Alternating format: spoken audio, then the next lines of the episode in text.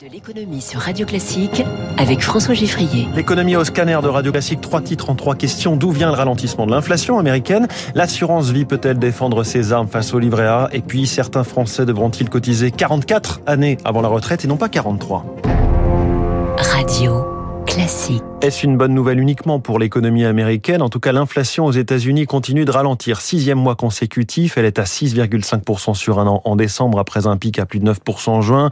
Et ce qui est une première depuis avant la vague inflationniste, c'est une baisse des prix sur un mois de 0,1%. Cela rassure les investisseurs qui attendent maintenant un adoucissement de la politique du taux de la Fed. On en parlait à l'instant avec Alexis Carclint-Marchais. Alain Dubrul dirige la gestion chez Claresco. Ça va dans la bonne direction.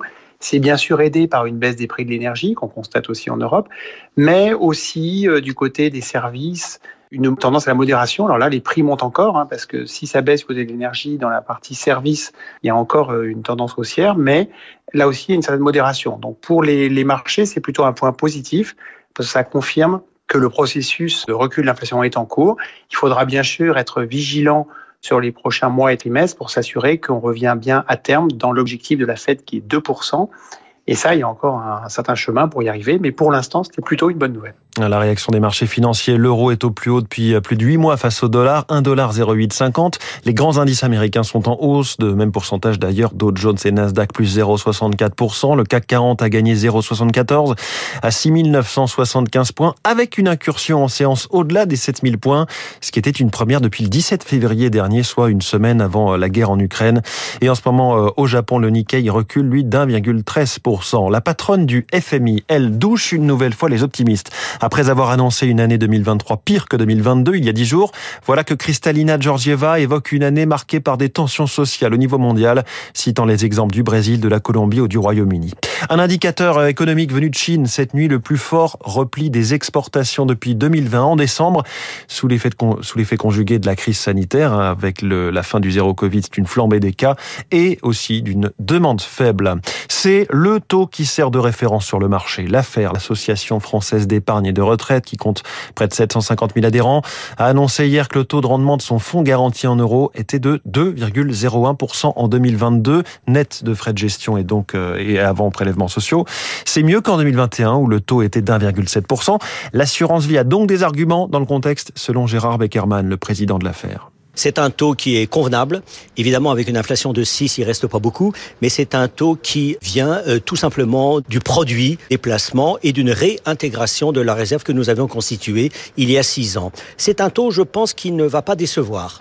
Le livret A, c'est un livret qui est réglementé, c'est un livret qui est contingenté et ce n'est pas du tout un outil patrimonial. L'assurance vie conserve à ce jour toutes ces qualités d'un contrat d'épargne qui est en même temps un outil patrimonial et surtout pour la transmission pour euh, gratifier ceux que nous aimons et les bénéficiaires. Et on devrait avoir dans la journée la confirmation du nouveau taux du livret A applicable au 1er février, 3% ou peut-être 3,3 du jamais vu en tout cas depuis 2009. Il y a un autre placement qui confirme son statut historique de valeur refuge, l'or évidemment. L'an dernier, la valeur des réserves d'or de la Banque de France a ainsi grimpé de 7 milliards et demi d'euros pour atteindre 133 milliards. À quoi servent ces réserves? Léa Dauphas est chef économiste chez TAC Economics. Ils servent de garantie, ça permet d'avoir confiance en la signature d'un État et pour l'État, ça lui permet d'avoir comme l'équivalent d'un ménage, un, un montant d'épargne disponible, sachant que voilà, c'est le grand avantage de l'or en ce moment quand on est dans ce contexte géopolitique euh, incertain, et puis, c'est également euh, important dans les contextes de dépréciation du dollar. Comme l'or est coté en dollars, l'or devient meilleur marché pour les acheteurs en devises étrangères quand le dollar se déprécie, ce qui est le cas actuellement. Toute autre matière première à présent, le gaz, et cette demande formulée par l'association de consommateurs CLCV par une lettre à Emmanuel Macron, reporter la disparition du tarif réglementé du gaz prévu au 30 juin.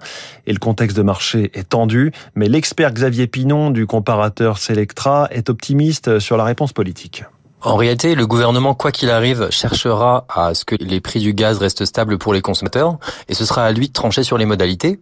Il n'est pas du tout certain que prolonger les tarifs réglementés soit la modalité qu'il choisira. Il est tout à fait possible de faire autrement en ayant les mêmes effets. Par exemple, en faisant ce que le gouvernement a probablement prévu de faire, c'est-à-dire avoir un prix de référence qui ne soit pas les tarifs réglementés, mais autour duquel les fournisseurs devront euh, proposer des offres. Bien qu'il n'y aura pas d'offres étiquetées tarifs réglementés, les prix se maintiendront autour de cet indice de référence. C'est probablement ça que le gouvernement a en tête aujourd'hui. Y a-t-il un pilote dans l'avion? C'est donc bien la question que l'on va finir par se poser pour de vrai avec les technologies que prépare Airbus. Son projet Dragonfly dévoilé hier est celui d'un avion capable de se dérouter tout seul vers l'aéroport le plus proche et surtout de se poser en sécurité sans pilote. Arnaud Aimé est spécialiste des transports au sein du cabinet SIA Partners. Ça fait déjà plusieurs années qu'Airbus et les autres acteurs industriels lancent des expérimentations dessus et on voit que techniquement ça marche euh, aujourd'hui. Un pilotage autonome permettrait d'optimiser la consommation de carburant euh, au décollage, à l'atterrissage et au roulage. On pourrait même imaginer à terme qu'en cabine, plutôt que deux pilotes, il y ait un seul pilote, voire à terme zéro pilote. Et en fait, la technologie est plus mature en fait pour l'aérien que pour l'automobile parce que dans le ciel, il y a moins d'aléas que sur une route. Il y a moins de cas particuliers à prendre en compte. Il n'y a pas de piétons, pas de vélos euh, qui passent. Il y a aussi un contrôle aérien qui existe et qui sécurise les choses. Donc, on pourrait imaginer que ça arrive pour l'avion avant que ça n'arrive pour l'automobile. L'aérien, l'aérien encore avec ce constat d'échec sur le projet d'avion franco-allemand de reconnaissance maritime pour les armées, Berlin ayant passé commande à l'industrie américaine. La France missionne Airbus et Dassault Aviation pour réaliser des études d'architecture d'un système de patrouille maritime futur pour remplacer notamment ces appareils Atlantique 2. 10 articles, 60 pages, l'avant-projet de loi sur la réforme des retraites a été transmis au Conseil d'État. Il y a comme une zone d'ombre dans le texte, les 43 années de cotisation, car Malgré le dispositif sur les carrières longues, certains vont devoir cotiser 44 années, Zoé Pallier. Audrey a 33 ans et elle en avait 16 quand elle a été embauchée comme apprentie. Je savais ce que je voulais faire, donc je suis directement partie faire un CAP cuisine. Le début d'une carrière quasi sans interruption. Aujourd'hui, Audrey est chef dans un petit restaurant lyonnais et après la réforme, elle pourra toujours partir plus tôt que les autres salariés. Je vais sur mon compte retraite pour simuler ma retraite. Donc 60 ans et 8 mois. Quelqu'un qui travaille depuis ses 18 ans pourra quant à lui partir à 62 ans. Un salarié qui commence à 20 ans devra lui attendre 64 ans. Dans tous les cas, ces personnes aux carrières longues auront cotisé pendant 44 ans contre 43 ans pour le reste des actifs.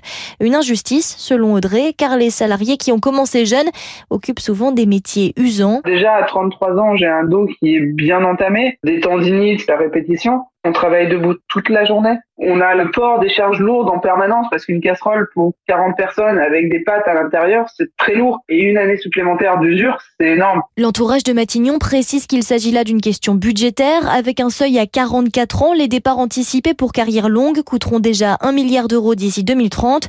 Le gouvernement qui promet d'améliorer les fins de carrière de ses salariés en facilitant les reconversions. Et officiellement, les retraites ne sont pas au menu du déjeuner d'Emmanuel Macron aujourd'hui à l'Elysée avec les patrons de Capgemini, L'Oréal, Systèmes, Schneider et Orano.